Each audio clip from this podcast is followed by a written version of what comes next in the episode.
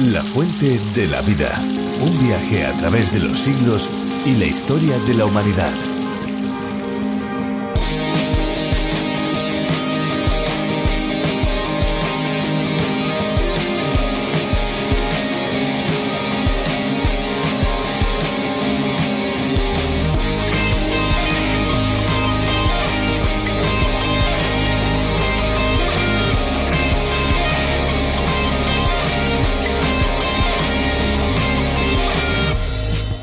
Dios es un municipio de Cundinamarca, en Colombia, ubicado en la provincia del Alto Magdalena, a 114 kilómetros de Bogotá. Limita al oeste y por el norte con Tocaima, por el sur con Ricaurte y por el este con Nilo. El topónimo de Agua de Dios tiene su origen en las aguas termales ubicadas en el lugar conocido como Los Chorros. Se dice que los primeros en descubrir esas aguas termales exclamaron, ¡Oh, esto es agua de Dios!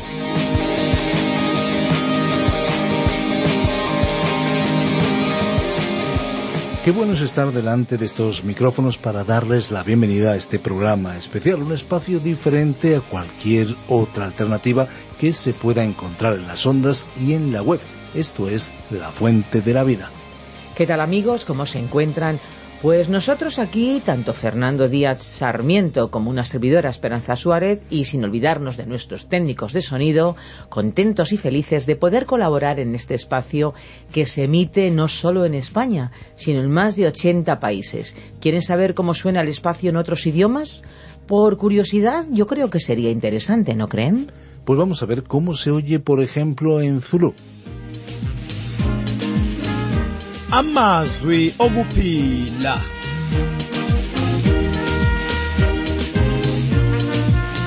Yebo umbhalo wesihlabelelo uthi uNkulunkulu wathumela izwi lakhe wabaphilisa abantu bakhe ngalo. Lezi ke mtaka baba zifundo zeBhayibheli ozethulelwa ngabakwa Trans World Radio.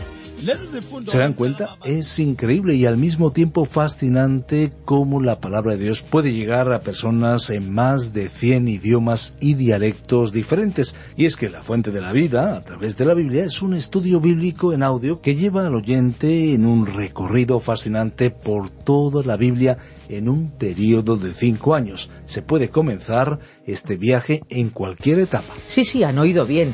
Cinco años cuando terminamos con Apocalipsis, volvemos a comenzar de nuevo con Génesis. El oyente que se queda con nosotros por los cinco años no perderá ninguna parte de la Biblia porque seguimos una ruta fija alternando entre el Antiguo Testamento y el Nuevo Testamento. Así que esperamos amigos que nos acompañen durante todo este tiempo. Efectivamente, esto es a lo que se refiere en las ondas, en la frecuencia modulada, porque en Internet pueden saltar al libro que ustedes desean con un solo clic. La Fuente de la Vida es un espacio que Virgilio Bagnoni, profesor de Biblia, adaptó del contenido original del doctor John Vernon McGee a través de la Biblia es un programa que ofrece la posibilidad de que nuestros oyentes llenen y respondan a sus inquietudes más profundas con la palabra de Dios y al mismo tiempo puedan satisfacer la sed espiritual que todos como seres humanos tenemos. Una posibilidad que está a su alcance es que si desean tener todos los estudios y reflexiones, pueden solicitar el USB que hemos preparado para aquellos amigos que lo quieran tener. Es una extraordinaria herramienta para poder estudiar la palabra de Dios solo o bien, por ejemplo, con un grupo de amigos. Efectivamente, una herramienta de crecimiento y formación para aquellos que quieran acercarse a la palabra de Dios de manera sistemática. Para acceder a ese USB deben comunicarse al 601-203-265. Muy bien amigos, pues vamos a escuchar la canción que hoy hemos seleccionado para cada uno de ustedes. Disfrútenla.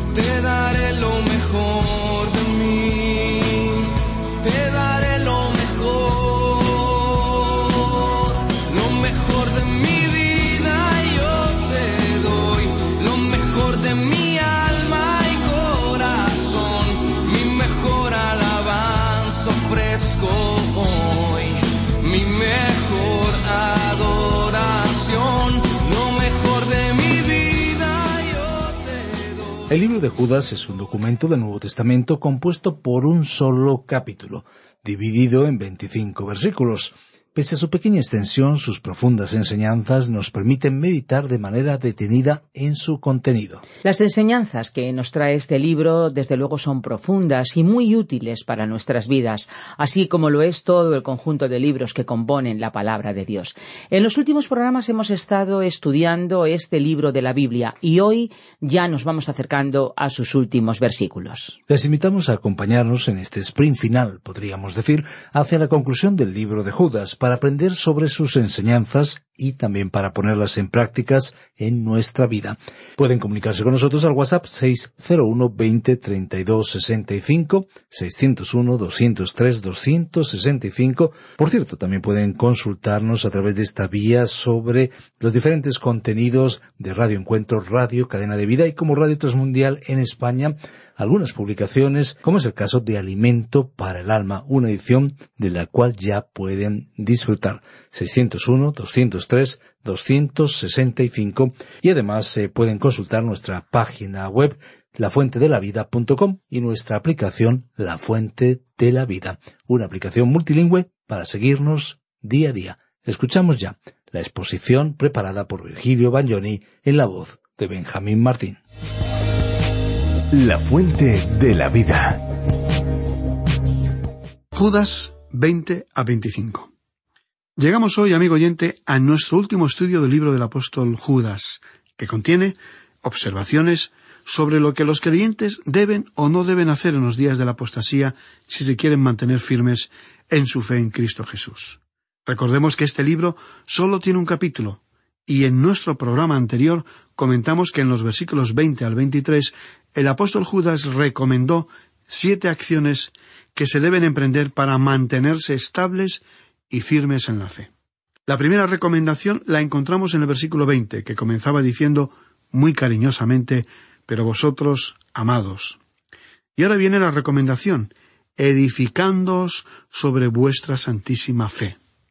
Aquí no se refería el apóstol a la fe o a la creencia personal, sino a la fe como la define la palabra de Dios. En el primer capítulo del libro de los Hechos de los Apóstoles donde se relataron los comienzos de la existencia de la primera iglesia cristiana, leemos Ellos, los nuevos creyentes en Jesucristo, continuaban en la doctrina de los apóstoles. Esa es la fe. La fe es la verdad, que a través de la palabra de Dios ha llegado hasta nosotros a través de los siglos y las edades. Así fue que el apóstol Judas recomendó que, para mantenerse firmes, los creyentes en Cristo se debían edificar construir y fortalecer basados sobre la fe, como nos enseña la palabra de Dios. La segunda recomendación fue orando en el Espíritu Santo. Esta era una frase poco usual y en realidad la encontramos solamente otra vez en las Escrituras, en la epístola a los Efesios, cuando el apóstol Pablo mencionó la armadura de Dios con la que todos los hijos de Dios deben vestirse para estar firmes y protegidos. En el capítulo seis, versículo dieciocho leemos orando en todo tiempo, con toda oración y súplica en el Espíritu. Pablo recomendó el tomar o empuñar la espada del Espíritu, que es la palabra de Dios. La palabra de Dios es la espada poderosa y eficaz, aunque es necesaria cierta práctica para hacer un buen uso de la misma. No solo es necesario y útil el ejercitarnos en el uso de la Biblia, la palabra de Dios. Tenemos que aprender cómo usarla. Tenemos que conocer los libros que contiene y saber encontrar pasajes bíblicos tanto del Antiguo como del Nuevo Testamento. También es muy útil el subrayar los textos bíblicos importantes, aquellos que nos han impactado y fortalecido en ciertos momentos de necesidad espiritual. Es vital conocer nuestra Biblia y saber manejarla, porque ella es la espada con la que podemos combatir las dudas, las tentaciones, y Dios siempre nos hablará por medio de ella, porque es su palabra. Es necesario saber lo que Dios nos dice a nosotros, antes de decirle o pedirle algo a Él, porque en nuestra debilidad podemos decir muchas cosas insensatas. Así es que, volviendo a nuestro versículo veinte, debemos tomar la espada del Espíritu, pero también necesitamos edificar, fortalecer y consolidar nuestra fe. La segunda recomendación del apóstol Judas fue que tenían que estar orando en todo tiempo y con súplica en el Espíritu. El apóstol Pablo también recomendó a los creyentes en Éfeso el orar en el Espíritu. Orar en el Espíritu es muy diferente a lo que acostumbramos a hacer cuando le presentamos a Dios una larga lista de pedidos, de todo lo que queremos y esperamos que Él haga por y para nosotros. Hay muchos asuntos de los cuales hablamos con Dios, de las cosas que queremos, y siempre le estamos pidiendo algo. Así suelen ser nuestras oraciones. Ahora, no queremos que nos entienda mal, amigo oyente. El pedir y suplicar forma parte de la oración, pero ¿cuánto espacio y tiempo ocupa la alabanza, el agradecimiento, la adoración. Una oración también debe ser adoración y alabanza al Dios Todopoderoso. Es sorprendente ver la cantidad de cosas que le podemos pedir a Dios.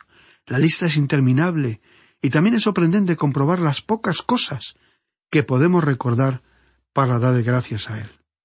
Cuán pequeña, breve y hasta mezquina resulta nuestra memoria, así como nuestra alabanza a Dios.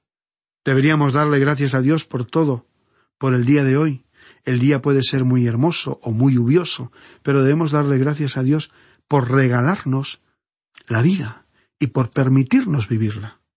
La gratitud es un buen ejercicio, no solamente con los demás que nos rodean, sino especialmente con Dios, que es soberano y dueño de todo. Es un buen ejercicio personal escribir y anotar los favores, bendiciones y regalos que Dios nos hace a diario, algunos pequeños y otros mayores, pero reflexionar y recordar sus bendiciones nos mueve a expresar una gratitud más profunda y sincera. La oración es algo más que palabras entusiastas y de regocijo. Creemos que la oración se puede considerar como un verdadero ministerio. El apóstol Pablo pidió ayuda a los hermanos romanos en el capítulo quince, versículo treinta de la epístola a los romanos, cuando escribió Pero os ruego, hermanos, por nuestro Señor Jesucristo y por el amor del Espíritu, que me ayudéis orando por mí a Dios. La palabra utilizada para expresar ayuda aquí es agonizar, y de allí proviene la palabra agonizar. Y así es como debemos orar. En el capítulo ocho, versículo veintiséis de su epístola a los romanos, el apóstol Pablo también escribió y de igual manera el Espíritu nos ayuda en nuestra debilidad, pues qué hemos de pedir como conviene no lo sabemos, pero el Espíritu mismo intercede por nosotros con gemidos indecibles. Amigo oyente, usted y yo muchas veces no sabemos por cuáles cosas debemos orar. Estamos desorientados como niños pequeños. Si usted ha tenido la oportunidad de salir de compras con un niño, se habrá dado cuenta que el niño pide muchas cosas que no le convienen. El niño entra en una tienda y pide todo lo que ve. Y esa actitud se asemeja a nuestras oraciones a Dios. Cuando oramos le pedimos a Dios que nos dé esto, aquello y lo otro. Pero resulta que Él no lo hace. ¿Por qué? La explicación es sencilla. Dios no nos concede lo que pedimos porque no estamos orando controlados por el Espíritu Santo. El Espíritu Santo intercede por nosotros y debemos aprender esto. Hace algunos años un maestro de la Biblia nos envió una definición de la oración que nos parece muy acertada. La oración es el Espíritu Santo hablando a través del creyente en el nombre de Cristo al Padre. Esta es una definición muy buena de la oración. Debemos aprender a orar. Usted recordará que los discípulos del Señor Jesucristo le habían escuchado orar en muchas ocasiones. Y entonces se acercaron a él y le dijeron Señor, enséñanos a orar. Muchos de nosotros necesitamos esa lección. A lo largo de cada vida se aprenden muchas cosas, pero tristemente existe muy poca instrucción sobre cómo aprender a orar a Dios. Es así que es una lección que nosotros deberíamos aprender y ejercitar en un mundo tan confuso y desorientado como el nuestro. Regresamos a nuestro estudio de Judas y continuamos con el versículo 21. Conservaos en el amor de Dios, esperando la misericordia de nuestro Señor Jesucristo para vida eterna.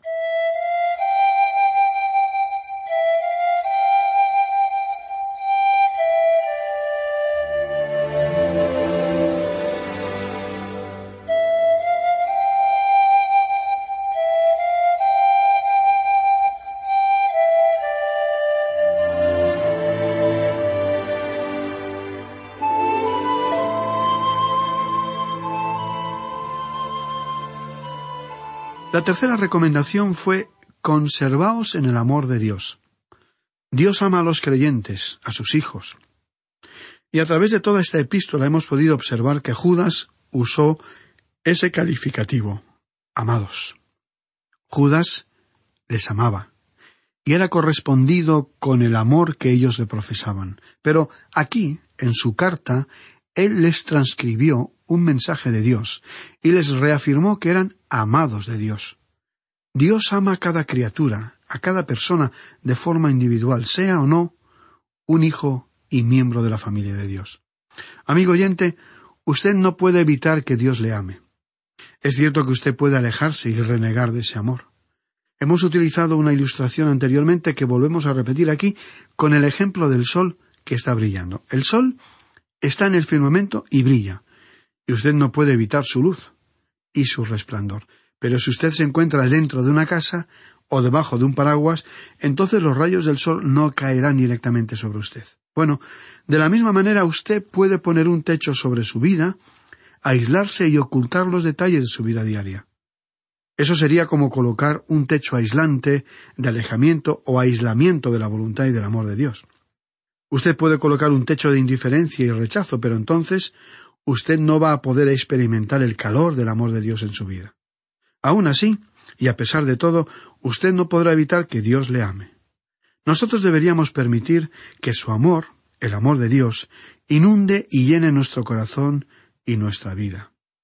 Qué diferente sería este mundo si más personas permitieran que Dios les llenara de su amor, su paz y su perdón.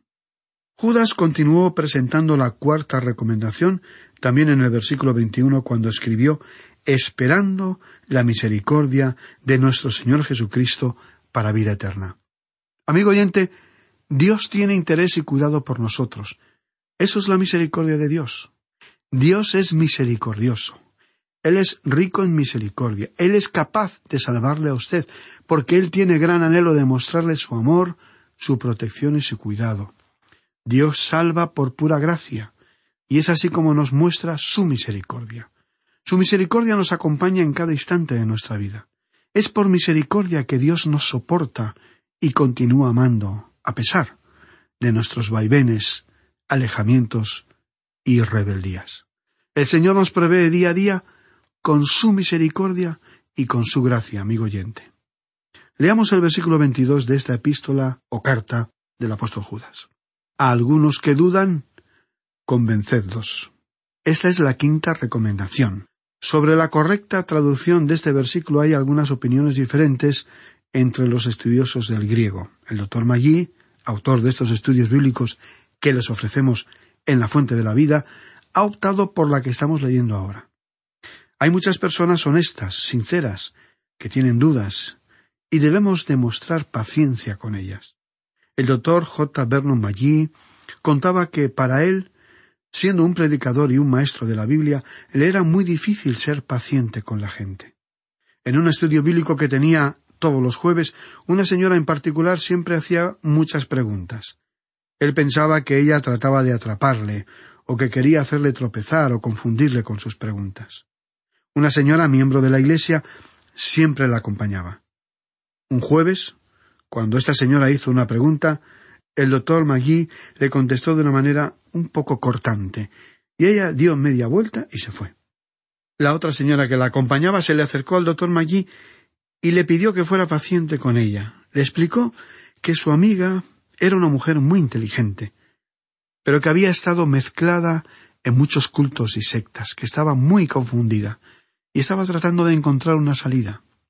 El doctor Magui, dándose cuenta de la situación difícil que estaba pasando la oyente, prometió demostrar más paciencia. Así fue que, cuando esta señora se presentó nuevamente con sus preguntas, él respondía según la Biblia y no habían pasado tres meses cuando ella decidió aceptar al Señor Jesucristo como su Salvador personal. Amigo oyente, estamos viviendo en una época en la que se pone en duda la palabra de Dios. Hay muchos que creen, pero tienen problemas y dudas, y es bueno demostrar paciencia con ellos.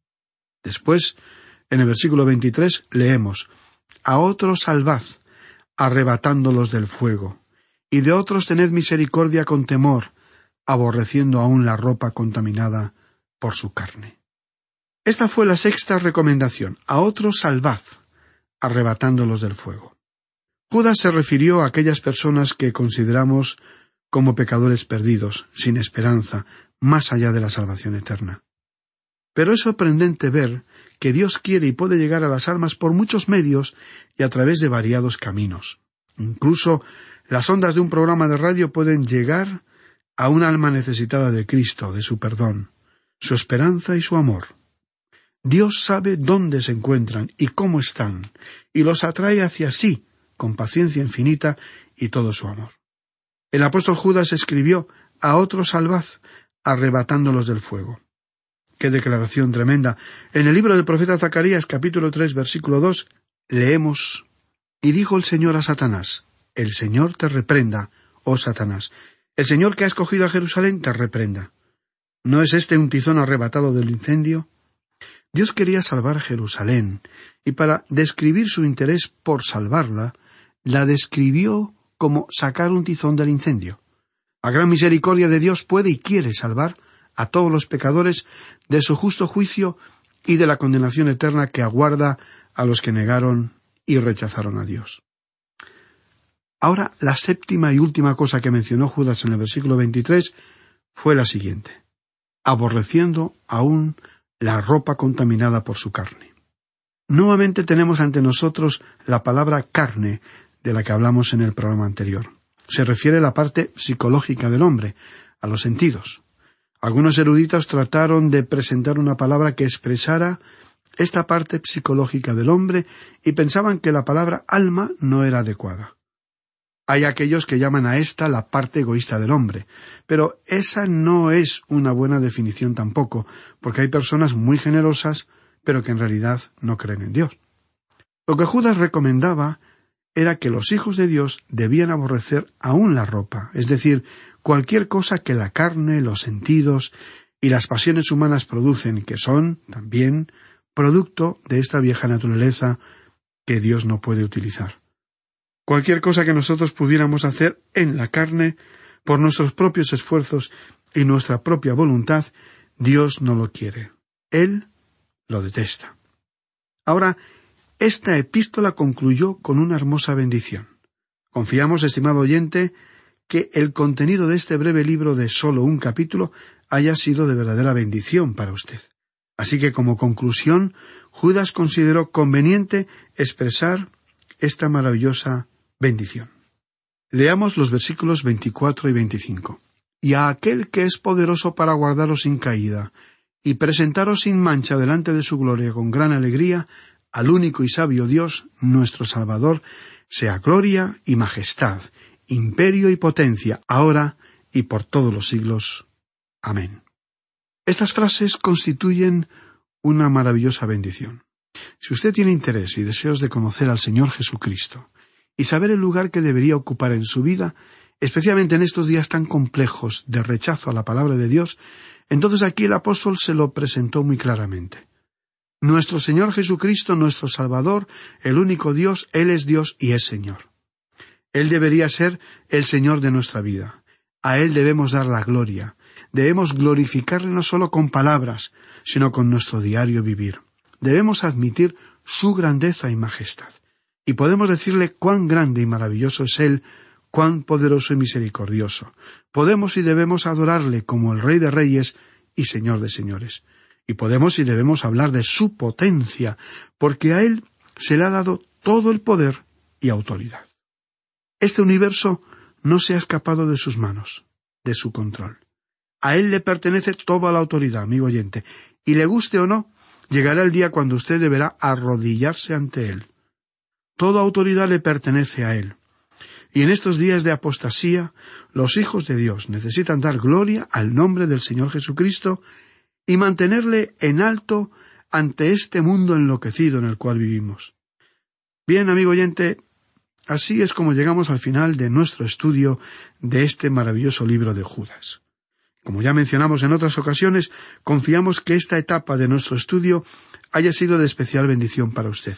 Dios mediante, en nuestro próximo programa volveremos al Antiguo Testamento para comenzar nuestro estudio en el libro del profeta Ageo. Le invitamos, pues, a sintonizarnos a la misma hora y en este mismo punto del dial. Qué bueno es descubrir juntos el mensaje de la Biblia cuyas enseñanzas son realmente refrescantes para el alma y para la vida de una manera totalmente integral. Por supuesto. Y como nos acercamos ya al final del programa, queremos recordar que estos estudios, estas reflexiones de la Fuente de la Vida, también están disponibles en lafuentedelavida.com. Así es, allí encontrarán los podcasts del programa y también pueden acceder a los bosquejos y las notas de cada programa. Pueden solicitarlos, recuerden, a nuestro número, el 601-203-265 y siempre lo pueden hacer a través del WhatsApp con un mensaje de texto o mensaje de Y antes de marcharnos, es bueno que sepan, es importante que se pueden bajar al teléfono móvil o a otro dispositivo electrónico la aplicación de la Fuente de la Vida, que también está disponible con el nombre de A través de la Biblia.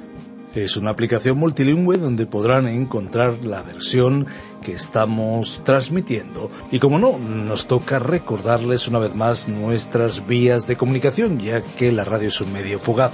Nuestros números son el 91 422 0524 y también 601 203 265 que ya les recordaba ambos con el prefijo más 34 si nos están contactando desde fuera de España.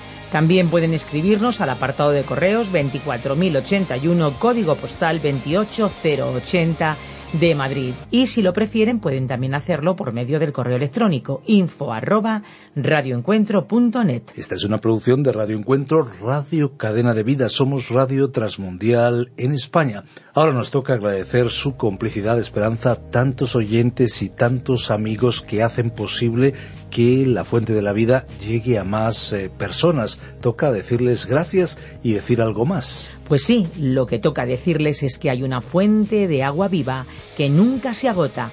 Beba de ella. Este ha sido un programa de Radio Transmundial producido por Radio Encuentro, Radio Cadena de Vida.